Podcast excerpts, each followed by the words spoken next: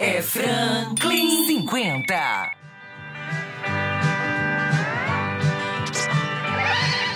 Mamãe, não quero ser prefeito. Pode ser que eu seja eleito. Que alguém pode querer me assassinar.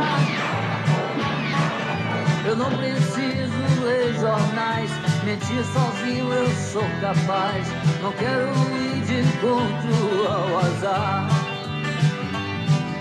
Papai, não quero provar nada. Eu já servi a pátria amada. E todo mundo cobra minha luz. Olá, amigos e amigas aqui do nosso podcast Oi Franklin.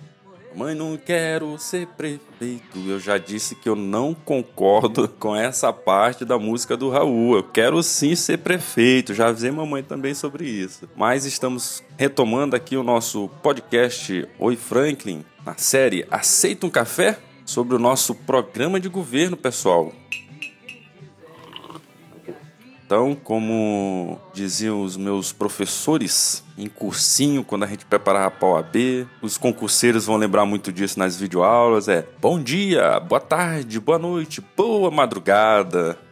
que eles falassem o estudante tudo em qualquer hora, né, nessas circunstâncias. Então, bem-vindos ao, nosso segundo episódio aqui do nosso podcast, em que a gente está aqui apresentando o nosso programa de governo, né? No primeiro, eu dei uma visão geral do que, que você vai encontrar quando for lá no site professorfranklin.com.br dos nossos programas de governo, as mais de 20 áreas temáticas que nós construímos, na verdade, precisamente 21 áreas temáticas, e ao longo do podcast nós vamos dissecar todas as nossas propostas. Fiz a apresentação, coloquei que sou Franklin, sou professor, sobretudo, doutor em políticas públicas, e minha formação em jornalismo, em direito, pela UFMA, jornalista advogado, 47 anos. E o nosso é, grande Ribamar Oxi, que já teve Covid lá no começo da pandemia. O companheiro está enfrentando uma barra aí porque está tendo algumas, acho que não sei como tecnicamente caracteriza, não chega a ser uma recidiva, né? Mas ele está apresentando um quadro de moleza, de vez em quando se sente mal. Essa Covid, gente, não dá para brincar. O pessoal ficar pensando que já acabou, não acabou. Enquanto não tiver vacina, não dá pra gente vacilar com isso. E ela é precisa.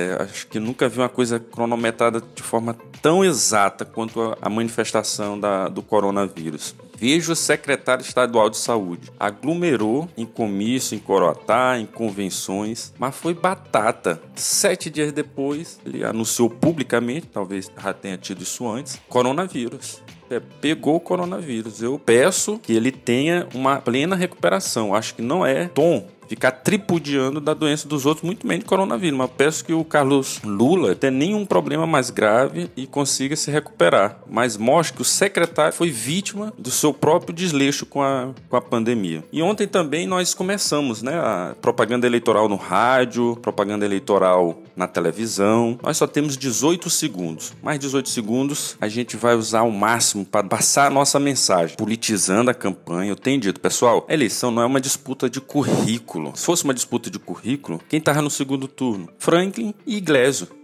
Só nós dois temos o título de doutorado. Não é disputa de currículo, não é disputa de história de vida. Quando o Madeira estava na competição, eu dizia: olha, se fosse história de vida, quem ia para o segundo turno? Franklin Madeira. É, nasceram em condições adversas e, pelo estudo, superaram essa pobreza, ascenderam socialmente e se estabilizaram economicamente na sociedade, do ponto de vista da educação que lhe possibilitou o trabalho. Mas não é isso também, não. É disputa, é de projetos, é de propostas, de propostas comparadas com a coerência. Então não adianta fazer esse marketing apelativo. Muito marketing e pouco debate. Por isso que eu vou a todos os debates. Todos os debates que me convidarem eu irei. Por isso que insisto que você o tempo todo compartilhe nas redes sociais os nossos debates onde nós já fomos para mostrar as contradições dos outros candidatos. E pelo amor de Deus, pessoal, nós do PSOL temos míseros, míseros centavos para fazer a campanha. Muitas das vezes o pessoal da comunicação tá ficando louco para dar conta de quase 16 veículos de comunicação entre rádio AM, FM, TV, para a gente não perder uma inserção, não perder um programa. E a gente teve o tempo de fazer um programa especial por rádio.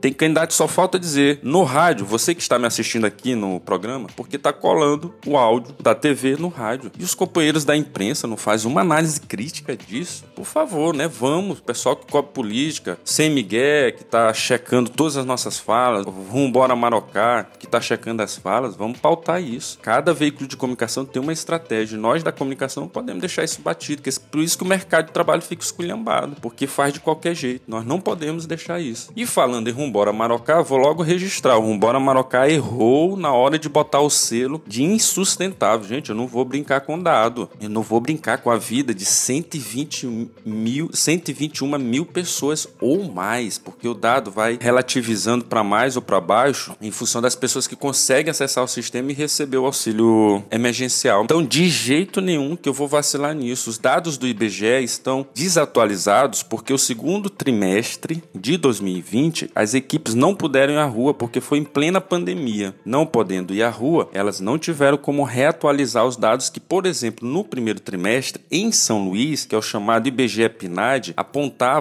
90 mil pessoas desempregadas em São Luís. Só que de janeiro, fevereiro, março, primeiro trimestre de 2020, para agora, outubro, eu pergunto: a economia melhorou? A situação econômica do país ficou melhor? De jeito nenhum. No primeiro trimestre, nós éramos a quinta pior capital, atrás de Manaus, Salvador, Macapá e Boa Vista, de 18,5 para 17,5, 17,3 e 17,1, respectivamente, para cada uma dessas cidades que falei. São Luís era a quinta pior, com 15,8 o índice de desemprego. Se você aplicar isso, veja bem, eu não fiz esse cálculo, porque achei que era muito, muita gente, porque eu não acreditei, mas a realidade, quando a gente vai nas caixas econômicas, etc., ponto que é isso sim. Se aplicar o cálculo de 15,8 do primeiro trimestre de 2020 na população maior de 14 anos, que é o que chama de, tecnicamente, chama com pessoas aptas ao trabalho, nós vamos ter mais de 141 mil pessoas. 141 mil pessoas desempregadas. Desempregadas. Então não vou brincar com números. E mostrando o seguinte: do último trimestre de 2019 para o primeiro trimestre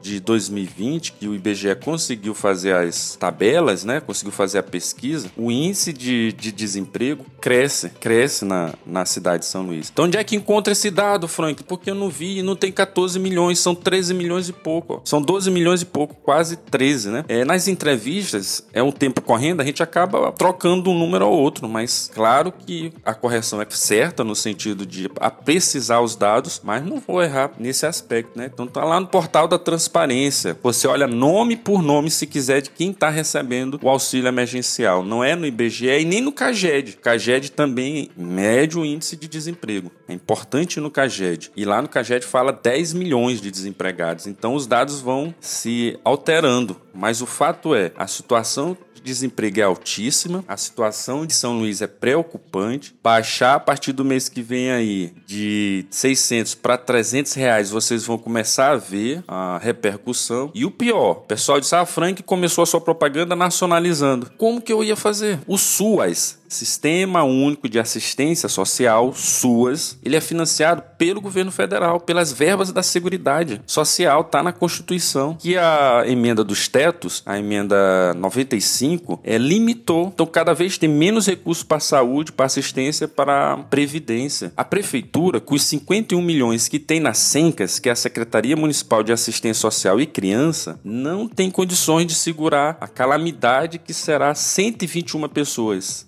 121 mil pessoas sem emprego e sem rede de proteção social. Só a renda básica nacional, nós estamos propondo a renda de 600 reais até o fim da pandemia, segura essa situação. Uma renda justa, como a bancada do pessoal tem defendido. E aí os colegas jornalistas analisaram que eu estou querendo ser candidato a presidente, também não tem nada a ver. Quer dizer que os outros candidatos não vão falar nada do bolsonarismo? Outra polêmica no Twitter. Eu cobrei sim do Rubem Júnior, cobrei sim do Bira do Pindaré, cobrei sim a posição dos partidos partidos que se dizem de esquerda que estão misturados na salada bolsonarista, que eles têm que denunciar o governo federal. Nós temos que politizar a população, não tem que ter medo do conservadorismo, não tem que ter medo da articulação desse, dessa mídia digital. Eu digo, a mídia digital não me intimida. Me fizeram na cara um rostinho com laranja da direita. Não me intimida, gente. Não vai dar um passo atrás na nossa campanha por conta disso. Então, eu fui lá em 18 segundos, Fiz oposição ao Bolsonaro, denunciei o Bolsonaro, reivindiquei para as pessoas que precisam do auxílio emergencial para que continuasse a política e ainda pedi o voto no 50, Franklin prefeito. Olha aí, Franklin prefeito, não esquece, o número é 50. Então, tem como fazer agora cair no marketing político pelo marketing. Eu já disse para o Bira, que tá mandando esse povo aí ficar comentando nas minhas redes sociais? Muito simples, muito simples resolver tudo. Eu já declarei no segundo turno, se o segundo turno for contra o Bira e o Neto, eu estou com o Bira, faço campanha, vou para as ruas. Se o segundo turno for o Bira contra o Duarte, eu estou com o Bira, faço campanha, estou nas ruas. Se o segundo turno for o Bira contra o Bride, estou com o Bira, faço campanha, estou nas ruas. E pergunto, a recíproca é verdadeira? Se eu passar aí do Bira e passar do, do Rubem Júnior, pelo visto estão muito preocupados, eu nunca vi estratégia de comunicação de quem tem 5, 10% tá preocupado com quem tem 0%, que é as pesquisas que são todas financiadas pelos candidatos, via blogs, via jornal, via os meios de comunicação que eles controlam dentro da rede de apoio do governo, jogam lá 0%. Tem como estar tá 0%, pessoal. As minhas redes sociais apontam isso, cresceram todas. O índice de apoio tem se manifestado. Eu nem acesso tudo toda hora, a nossa assessoria nem dá conta de atualizar o tempo todo as redes sociais. Nós estamos crescendo que estamos na política certa. Onde já se viu que o candidato de 5% está preocupado com quem tem zero? Nessas pesquisas que não tem como estar tá com 0%, justamente pelo que eu estou dizendo, o acesso às nossas redes sociais. Então, só pode estar tá muito preocupado que eu devo estar tá para passar aí do, do Rubem Júnior com toda a máquina, vai ser o Washington dessas eleições. O Washington teve a mesma coisa, governador Lula, é apoio de não sei quantos mil vereadores, etc. Não foi nem ao segundo turno, ficou nem em terceiro lugar na eleição de 2012, salvo engano. Então, nós estamos na linha certa. Peço a vocês que não se intimidem com pesquisa, não se intimidem com mídia digital, desmontem, passe a mandar para nós que a gente gente representa no Ministério Público, a gente pede atuação, o TRE está dizendo que vai procurar denunciar as fake news, investigar, nós vamos em cima também exigir isso.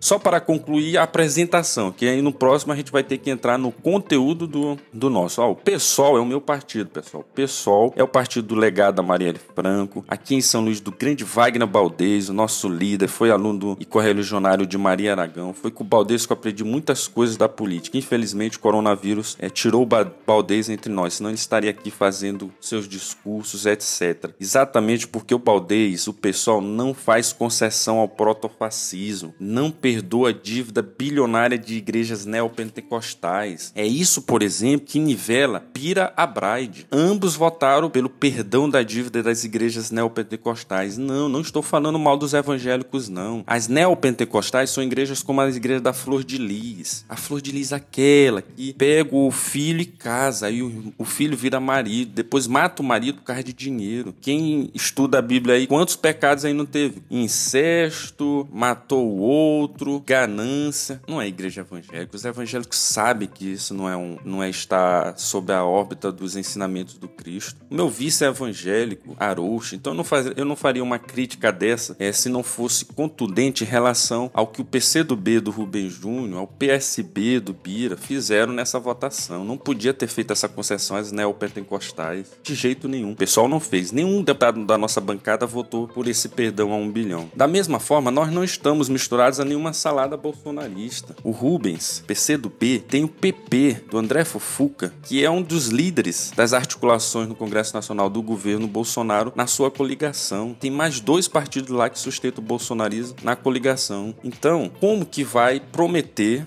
um governo Lula e um governo Dino aqui em São Luís, misturado com as políticas do Bolsonaro. Ele, deputado federal, pediu voto na ilha para ser um deputado de oposição e representar a oposição no Congresso Nacional. Passou o mandato para o Gastão Vieira. Como? O Gastão Vieira vota do PROS, do Iglesio, que vota constantemente pelas políticas do Bolsonaro no Congresso. É nisso que eles se juntam na salada bolsonarista ao Braide. Braide, a candidatura do Braide é sustentada pelo Roberto Rocha, principal aliado do governo Bolsonaro hoje. Quem é Roberto Rocha? Roberto Rocha foi o vice do Alandinha, o senador do Flávio Dino. A salada bolsonarista junta todas as duas principais correntes do governo e da oposição de direitas em São Luís. O Braide vota sistematicamente pelas políticas do Bolsonaro e sempre procura se diferenciar para não pegar porrada quando o voto se confunde com a bancada do PCdoB e do PSB. Por exemplo, Alcântara.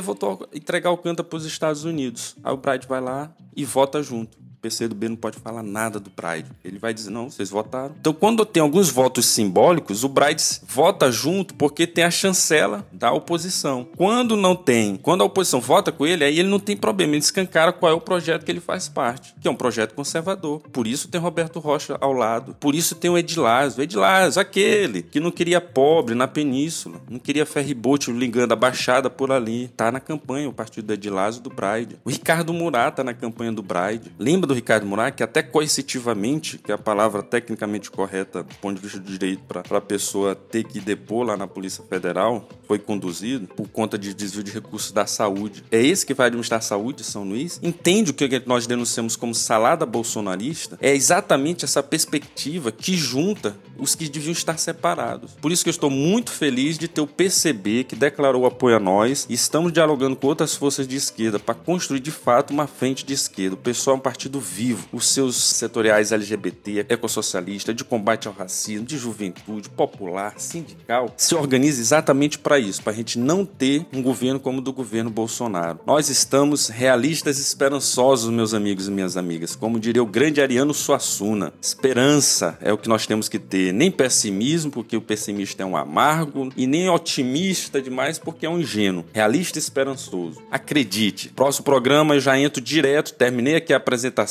Próximo programa a gente já entra direto no diagnóstico e nas políticas públicas que nós estamos propondo. Meus amigos, minhas amigas, muito obrigado. Toca Raul Cylon aí para terminar o nosso programa. Oi, Franklin, na série Aceita um Café, uma concepção de Jasmine Rodrigues, sonoplastia de Cylon Souza, assessoria de comunicação da TXT Produção. Acesse a gente lá nas redes sociais, pessoal. Site professorfranklin.com.br, Twitter, Facebook, Instagram, só botar Oi Frank que vocês me encontram. Vocês podem então também conferir os nossos programas. Olha lá, quem perdeu nossa inserção de 30 segundos também tá nas redes sociais e tá no YouTube, nosso canal Oi Frank. Grande abraço, amanhã a gente retoma. Fique em paz, vamos que vamos. Eu não sou besta pra tirar onda de herói. Sou vacinado, sou cowboy, cowboy. É Franklin 50.